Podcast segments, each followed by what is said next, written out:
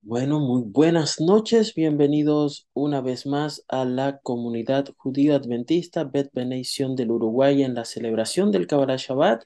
Esta noche vamos a tener eh, la oportunidad de leer y comentar un poco acerca de la parashá número 45 en esta porción semanal de la Torah, en este ciclo judío de, de lectura que seguimos cada Shabbat. El día de mañana tendremos nuestro acostumbrado eh, Shaharit de Shabbat y por supuesto la Bet Midrash, donde estudiaremos y leeremos allí, ¿verdad?, de los escritos apostólicos y de los profetas.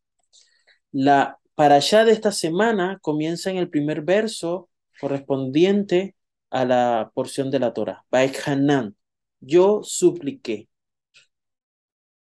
Hanan el Adonai Baet Jai Lemor. Adonai Elohim ata hargilota leharot et addeja. Et godleja beet yadeja achat sahak shermi el bashamayin va'arex sher yaase gema aseija beji buroteja.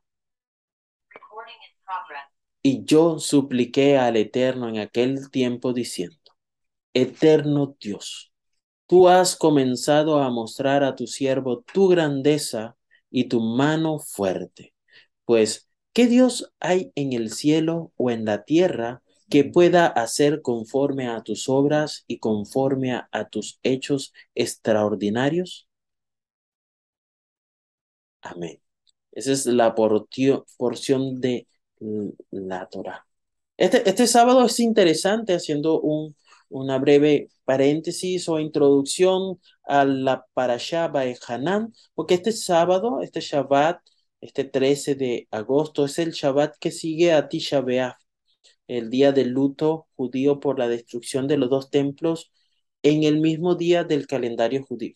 ¿no? Recordemos que el 9 de Av ¿verdad? Se destruyó el primer templo, el segundo templo, pero también hay algunas eh, otras siete eh, catástrofes, para, por decirlo así de alguna manera, en la cual el pueblo judío ha precisado, necesitado consuelo.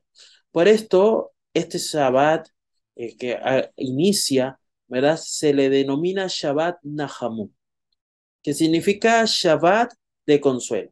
Esta palabra Nahamu eh, la, está tomada de el libro de Isaías, del profeta Isaías capítulo 41, eh, que, que, también corresponde al texto de la Aftará de esta semana, donde encontramos escrito, consuela, Nahamú, dice, Nahamú, Nahamú, a mi pueblo, dice tu Dios. Consuela, consuela a mi pueblo, dice tu Dios.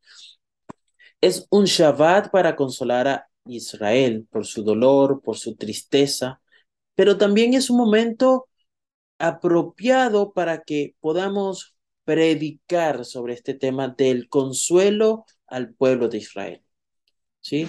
Y cómo pudiera, pudiéramos nosotros uh, realizar este proceso de consolación, hablando del Mashiach, quien vino a perdonar los pecados del pueblo de Israel y a darles la salvación eterna. Allí el profeta Isaías, haciendo uso del segundo texto de la, de la nos dice, habla con ternura a Jerusalén y clama a ella que su guerra ha terminado, que su iniquidad ha sido perdonada, que ha recibido de la mano del Señor el doble de sus pecados. Solo así, como está escrito en los profetas, el pueblo judío estará dispuesto a escuchar el mensaje de los siguientes versículos, que son el 3 y el 5, que instan a estar preparados para la venida del Mashiach, no con reproches, sino con consuelo y amor. La parasha, ahora sí, de lleno, vamos a ver a Moshe que se alegra de que Yehoshua vaya a liderar la nación. Sin embargo, encontramos aquí que eh, Moshe ora, suplica para entrar a la Erex Israel y poder disfrutar de esta tierra prometida, después de haber pasado estos últimos 40 años de duro trabajo en el desierto. Y como hemos conocido, como hemos leído esta semana, Hashem se niega.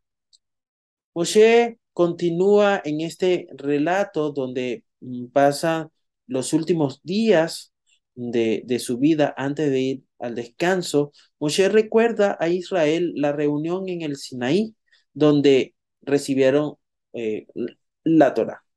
Él recuerda ese momento en especial, que no vieron ninguna representación visual de la divinidad, sino vieron solo el sonido de las palabras. Moshe inculca al pueblo de Israel que la revelación del Sinaí tuvo lugar ante toda una nación. No tuvo lugar ante una élite selecta de personas y que solo el pueblo de Hashem, solo este pueblo podrá afirmar que Hashem habló a toda la nación. Así que continúa Moshe hablando al pueblo y le ordena específicamente a Israel que transmita este acontecimiento del Sinaí a sus hijos a lo largo de todas las generaciones.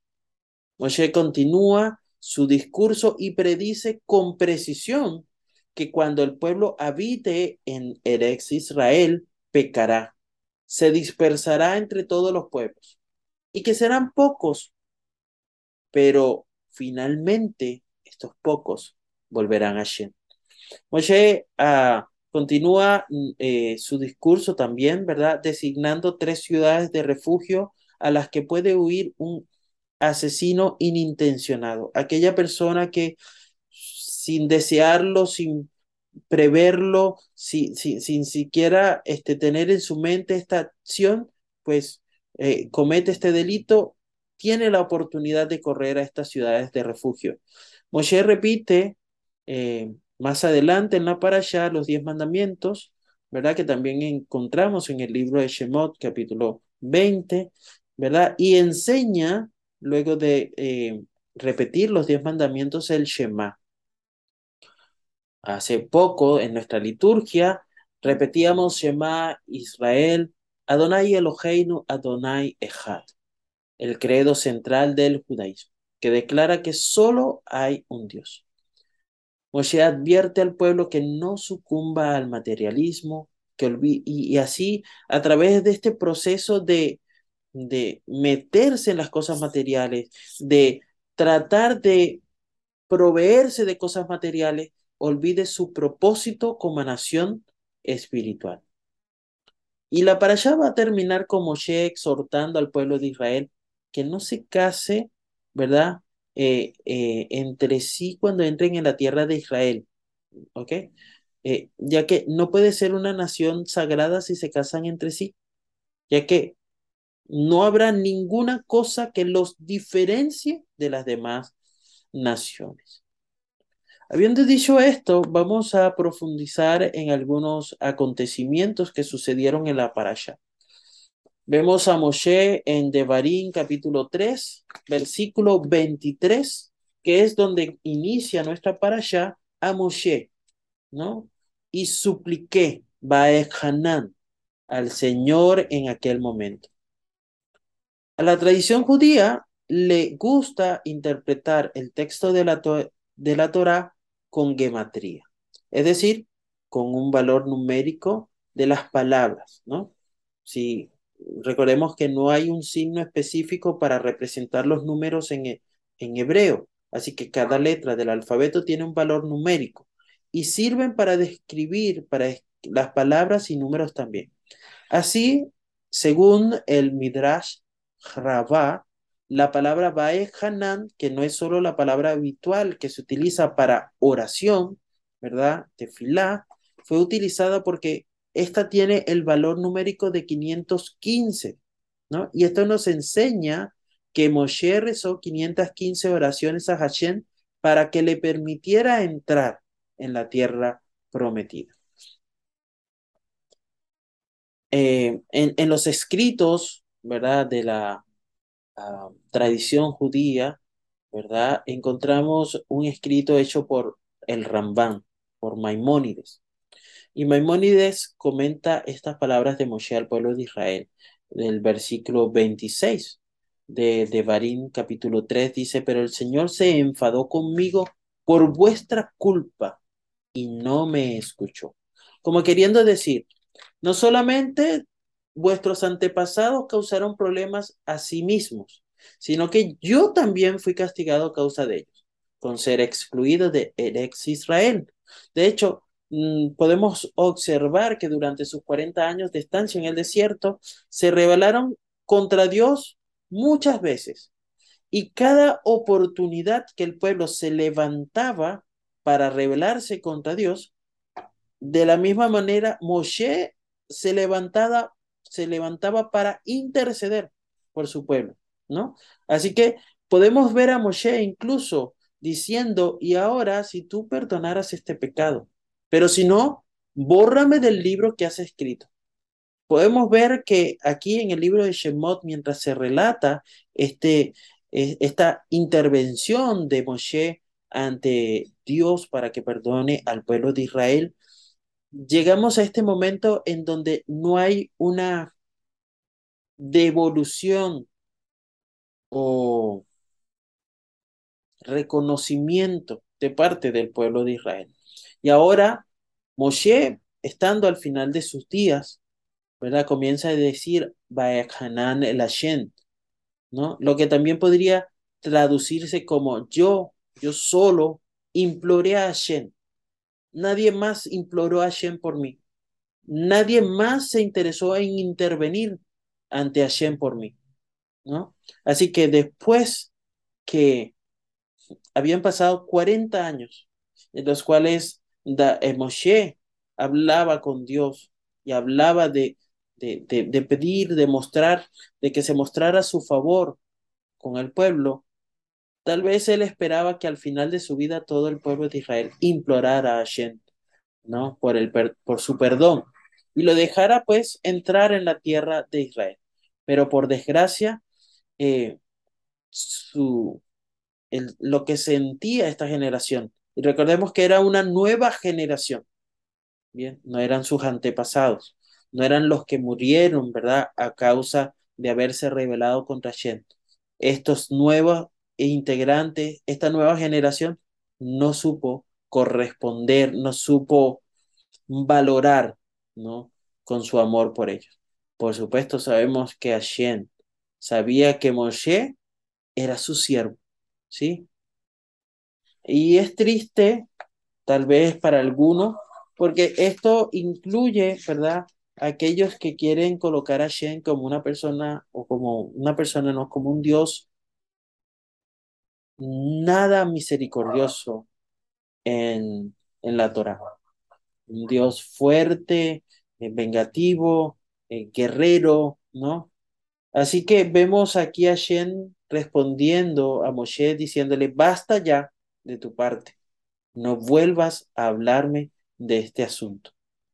Luego de haber rezado, luego de haberse acercado a Shen, ¿verdad? Según la Torá, 515 veces, según la gematría de la palabra Baehanan, y utilizando tal vez muchísimos argumentos, Moshe trata de convencer a Shen de que cambie su decisión.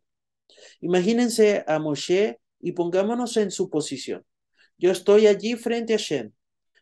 Tengo certeza, tengo la convicción, tengo, puedo confiar con los ojos cerrados del poder, de la soberanía, de la misericordia y del amor de Hashem por su pueblo. Y sé que Él me escucha. Así que yo voy a hacer lo posible para que Hashem cambie su veredicto. Pero aquí Hashem es duro como Hashem, ¿no? Y e, e, es interesante porque el libro de Bamidbar, capítulo 12, 7, dice que de Hashem, llamando o refiriéndose a Moshe, le dice, mi siervo Moshe. Y es raro encontrar un hombre en la historia de la Torá, de los escritos apostólicos, de los profetas, que encontremos a, a Dios diciéndole a alguien su siervo. Hashem normalmente escucharía a su siervo justo, pero lo detuvo en su oración y súplica, porque recordemos que Hashem tenía algo mejor reservado para él. Entrar en la tierra prometida, prometida le llevaría a Moshe unos siete años adicionales. Sus fuerzas tal vez decaerían en el proceso. Pero vemos a Shen de que a pesar de esta negativa de Dios, aceptó su, su, su destino, ¿bien? Y se encamina al monte Nebo. Moshe aceptó allí ser tomado por, por Hashem para ser luego, ¿verdad? Este, resucitado y transfigurado, a fin de que entrar en dónde? En la tierra prometida celestial. Allí donde habrá verdadero descanso en la presencia de Hashem para siempre. Qué bueno es que nosotros podamos estar este día de Shabbat aquí compartiendo con ustedes la parashá Baekhanan. Porque incluso la parashá, muchos años antes, Moshe repite para el pueblo de Israel los diez mandamientos que ya fueron dados por Dios en el libro de Shemot. Y por eso comienza el mandamiento de Shabbat diciendo, observa el día del Shabbat para santificarlo como el Señor tu Dios te ha ordenado.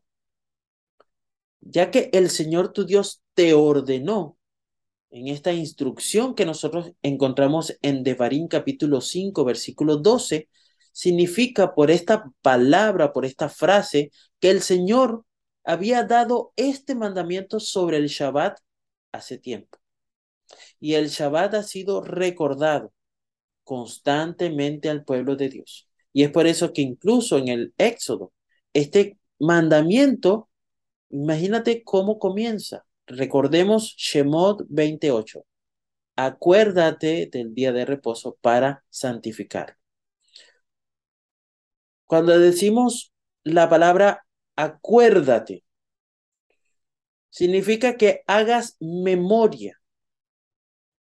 Y cuando hacemos memoria podemos recordar algo para el futuro. ¿Sí? Acuérdate más adelante de hacer esto. ¿Ok? O también podría significar acuérdate del pasado cuando di el día de reposo para que lo santifiques. ¿sí? Y si nosotros leemos el libro de Shemot, pues el mandamiento fueron dados en, en Shemot 20, pero en el 16, con el milagro del maná, por ejemplo, y mucho más que eso, Hashem dio a toda la humanidad el Shabbat en la creación. No hay que ir mucho, muy lejos. Bereshit, capítulo 2, versículo 1, 3. Y así fueron terminados los cielos y la tierra y todo el conjunto de ellos. Y en el séptimo día, Dios terminó su obra que había hecho y descansó en el séptimo día de toda su obra que había hecho.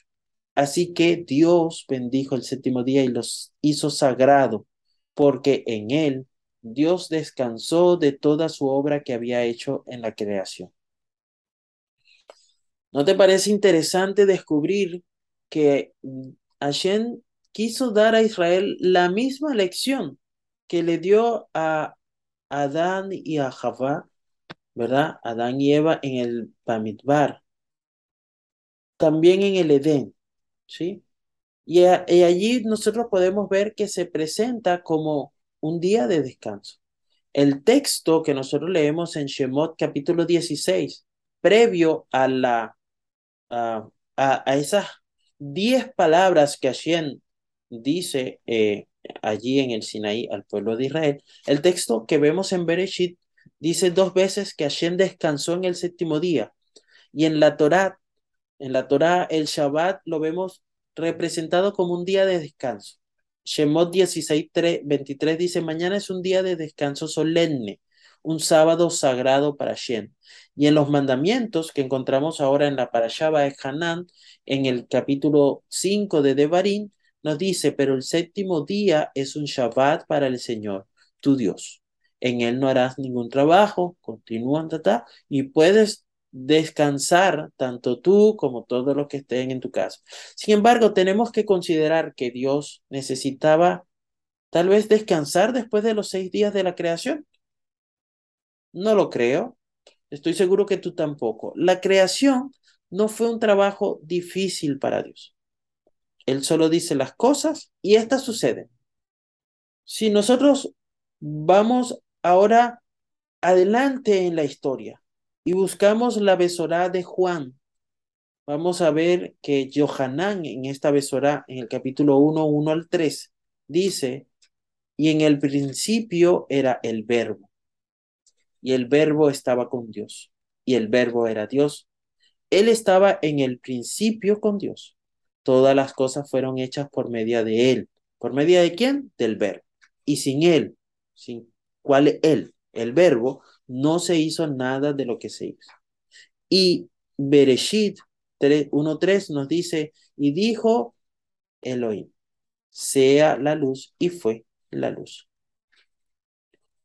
Esto no parece ser difícil, más aún vemos a Adán eh, creado en el sexto día.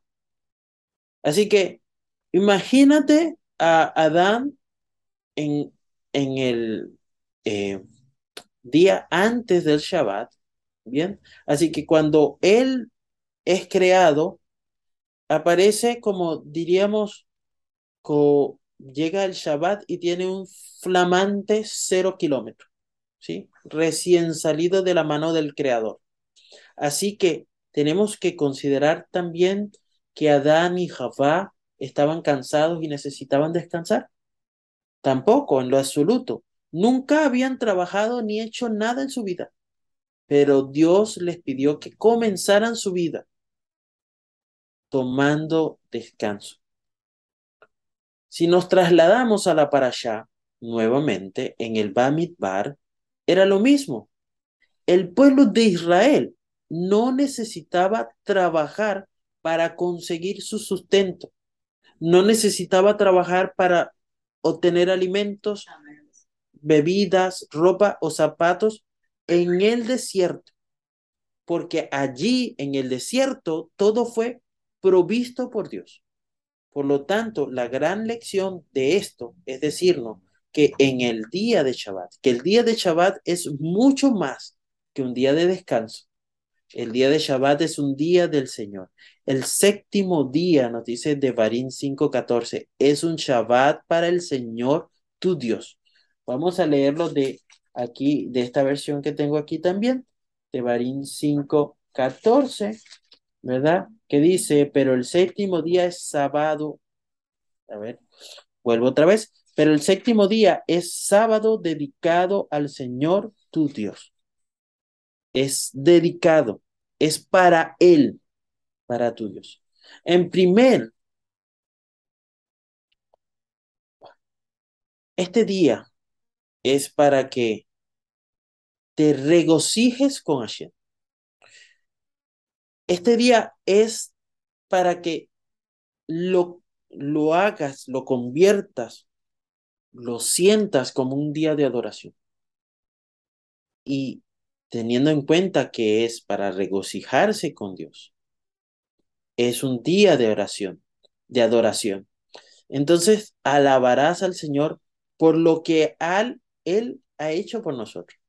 ¿Sí? Es un día para que tú puedas contar cuantificar todas las bendiciones que Dios ha proporcionado y para que le agradezcas por sus bendiciones. Eh, por supuesto, es un día para que tú puedas aprender mucho más de la voluntad de Dios. ¿De qué manera? Meditando, estudiando la palabra de Dios. ¿Qué estás haciendo en Shabbat? Es un día dedicado a Dios es un día en el que podemos enseñar a nuestra familia, a nuestros hijos, cuál es la voluntad de Dios para nuestra familia. Y eso, para poder realizarlo, tiene que haber una retrospectiva de todo lo que ha ocurrido y cómo nosotros podemos determinar de cuál es la voluntad de Dios para nuestra familia. cuál es la voluntad de Dios para nuestro pueblo y cuál es la voluntad de Dios para la humanidad. Podemos afirmar que alguien que dice, este día de Shabbat es el día de descanso que el Señor ha hecho, por lo tanto, voy a descansar y me voy a quedar en la cama, voy a, no voy a hacer nada, no me voy a mover tanto, voy a, voy a pasar el día, bueno, allí con cero actividad, ¿no? Esta persona no está guardando el Shabbat correctamente, porque el Shabbat no es un día para pasar en la cama. El Shabbat es un día de adoración a Dios con tu familia física, con tu familia espiritual. Y por eso leemos en el libro de Levítico 23.3. Todo lo que quieras hacer, lo vas a hacer seis días. Seis días trabajarás, pero el séptimo es un día de descanso solemne. Pero agrega este texto de 23.3, ¿no? De Vallicra 23.3. Dice, Ah, este es el número, ¿verdad? Un día de santa convocación. Mira, 23.3. Seis días se trabajará, pero el séptimo día será Shabbat de sagrado reposo, día de santa reunión. Ningún trabajo haréis, será sábado consagrado a Shen donde quiera que habitéis. Es un día donde Dios te invita a reunirte. Debe haber una santa convocación ese día, en este día, hoy, ¿no? El pueblo de Dios debe ser convocado, animado a participar de la adoración a Dios para que lo alabemos, para que estudiemos su palabra y esta es la manera apropiada, de acuerdo a la Torah, de mantener o celebrar el Shabbat. Shema Israel. Adonai Eloheinu Adonai Eja. Es una oración, es una confesión de fe famosa en el judaísmo, importante, ¿verdad? Se recita esta oración en la mañana, en la oración de la tarde y justo antes de dormir. Y te pudieras preguntar por qué el Shema Israel se repite al menos dos veces durante las oraciones comunitarias, ¿no? Por la noche y por la mañana, ¿sí? Y es que la tarde se presenta como un día oscuro, pero la mañana se presenta como un día lleno de luz. Y el Shema es una confesión de fe, donde tú aceptas a Dios como el único Dios del universo. Es un momento en el cual tú aceptas el pacto que hiciste con Dios. Haces em, eh, una sumisión absoluta a Dios. ¿Sí? Es decir, que en el momento en que tú recitas, ¿verdad? El, el momento en que el pueblo judío recita el Shema Israel al anochecer y al amanecer, están expresando su confianza en Dios, que es quien supera todas las dificultades. Por eso, al hacerlo al atardecer, al hacerlo a la oscuridad, al hacerlo en la noche, también indica de que, wow, este es un momento donde casi no veo, casi no distingo, no puedo ver lo que necesito. Pero al ponerte de mano de Hashem y decir, tú eres mi Dios, y oigo y hago lo que me pides, entonces facilita para que cuando yo me levante, los acontecimientos buenos y agradables sean una bendición en nuestra vida. Recordemos que es más fácil alabar a Shen y confesar que creemos en Él cuando todo es bueno y agradable. Pero es más difícil hacerlo cuando estamos en dificultades y persecuciones. Por eso, el pueblo judío recita el Shema Israel, incluso cuando las cosas parecen oscuras y difíciles. Así que Hashem se complace cuando confesamos nuestra creencia en Él como el único Dios del universo, incluso cuando hay tiempos difíciles. No podemos terminar esta reflexión sin evaluar qué es lo que espera Adonai de nosotros. Si leemos el, eh, el, último verso que vamos a, leer correspondiente a la parasha de Hanan, que se encuentra en el libro de, eh, capítulo 6, versículo 7, donde él repite, ¿no? ¿Qué, qué vas a hacer con el Shema? Oye, oye Israel, Adonai nuestro Dios, Adonai uno es. Escucha, ¿sí? Para estas palabras, esto, esta aceptación, esta declaración de que Dios es el único en todo el universo, esta declaración de que Dios te va a guiar en medio de las dificultades, esta declaración de que Dios puede hacer de la oscuridad un momento de paz para luego mostrarte en la luz todo lo que necesita. Nos dice el Shema, enséñale con diligencia a tus hijos y háblale de todas estas cosas cuando te sientes en casa, cuando andes por el camino, cuando te acuestes y cuando te levantes. El orden de esta frase, según la tradición judía, debe, debería de ser al inverso, ¿sí? Porque cuando nosotros enseñamos a nuestros hijos la Torá, debemos hablar y conversar sobre ellas en todas las ocasiones. Este era el mayor deseo, el mayor anhelo de Moshe para el pueblo de Israel. Pero esto fue transmitido por Dios. Dios le transmitió a Moshe la necesidad que el pueblo de Israel tenía de acercarse día a día, no una vez, no cinco minutos, sino durante todo el día, que el pueblo se acercara a Dios. Por lo tanto, es necesario, imperante que nuestros hijos se sumerjan en la Torah, se sumerjan en la enseñanza de la Biblia. Por eso, el versículo, podemos, vamos a finalmente parafrasearlo y entenderlo de esta manera. Si realmente queremos que nuestros hijos, que los que nos rodean, que los que están en nuestro entorno, ¿verdad? Si no tenemos hijos, amen la Biblia, nosotros, tú y yo, tenemos que ser un modelo para que podamos hacerles saber que nosotros somos personalmente, en hecho y en verdad, estudiantes de la Torá y hablemos de la Torá en la casa, cuando caminemos, cuando nos acostemos, cuando nos levantemos, para que los hijos, los que nos rodean, puedan ver y seguir nuestro ejemplo. Y así seremos, sin duda, un modelo para ellos. Sé un modelo de Hashem para este mundo que se encuentra en oscuridad. Que Hashem te bendiga y te guarde en esta noche de Shabbat. Que tengas un Shabbat Shalom.